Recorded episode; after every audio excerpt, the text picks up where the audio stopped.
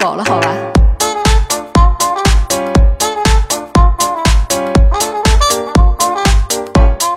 不要搞了，好吧？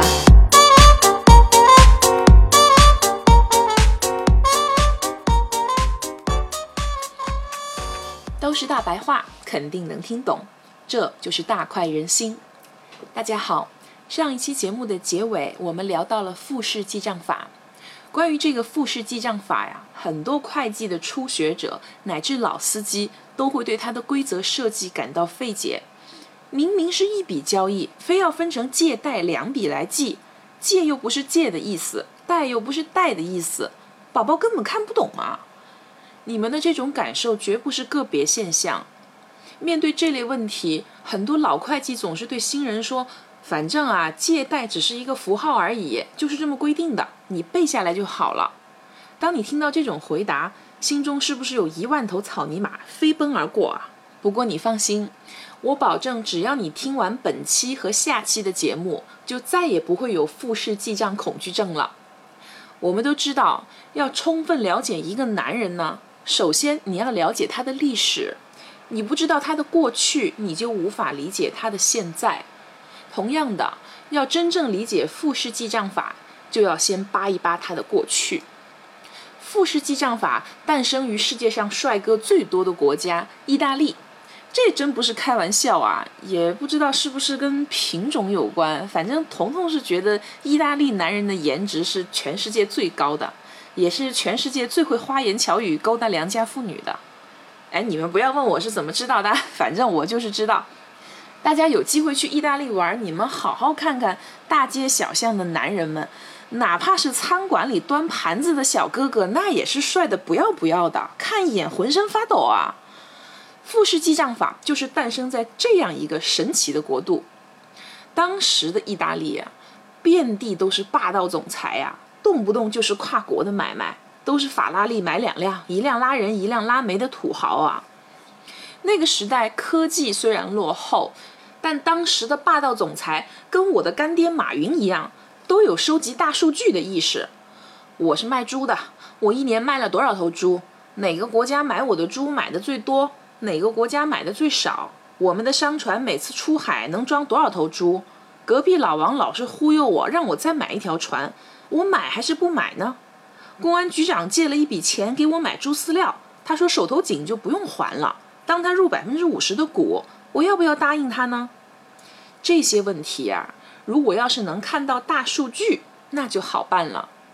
当然，现在收集大数据不叫问题了。我们每个人上淘宝剁手，买了什么东西，什么价位的，多久剁一次手，家住哪里，公司在哪里，我干爹马云都一清二楚啊。但是十三世纪啊，同志们，那是个什么年代啊？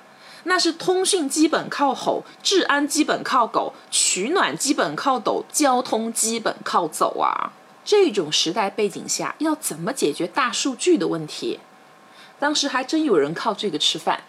什么人呢？数学家。十三世纪的数学家就相当于我们今天的程序员，都是非常高大上的职业。你们千万不要以为那个时候的数学家研究数学是为了理想啊、情怀啊什么的，是因为给霸道总裁解决问题可以赚钱发家致富，所以他们才研究数学的。在这些数学家里，有一个叫帕乔尼的，他的意大利名字非常性感，叫 Luca Pacioli，很好听，但是翻译成中文就不带感了，我们就叫他帕老师吧。这个帕老师是一个天才数学家，当时有很多霸道总裁为了抢到他，争的是头破血流啊！为什么呢？就因为他的记账方法有了大数据的功能。自从用上了帕老师记账系统一点零，霸道总裁腰不酸了，腿不疼了，走路也有劲儿了，妈妈再也不用担心我的账本了。那个时候，帕老师的社会地位啊，就相当于今天的张小龙。那是无人不知，无人不晓啊！我们帕老师做的那可是高科技大数据管理啊！用我们今天教材上的话来说，就是复式记账法。帕老师因为开发了复式记账系统一点零，所以他在事业上是一个非常成功的男人。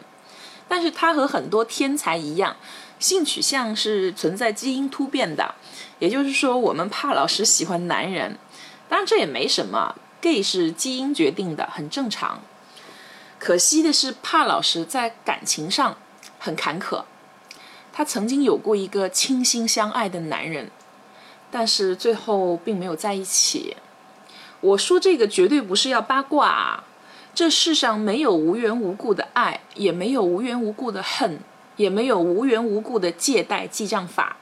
借贷记账法的基本规则就跟帕老师的这段爱恨情仇有直接的关系。如果你想知道帕老师身上到底发生了什么，记得关注大快人心下一期的节目，彤彤带你去扒一扒帕老师激情四射的故事。好了，今天就说到这儿吧。如果你有任何疑问或者是想吐槽，欢迎在节目下方留言，我会非常乐意和你互动的。如果不想错过每期让你脑洞大开的分享，那就动动小手，赶快订阅吧。我是彤彤，我们明天见，拜拜。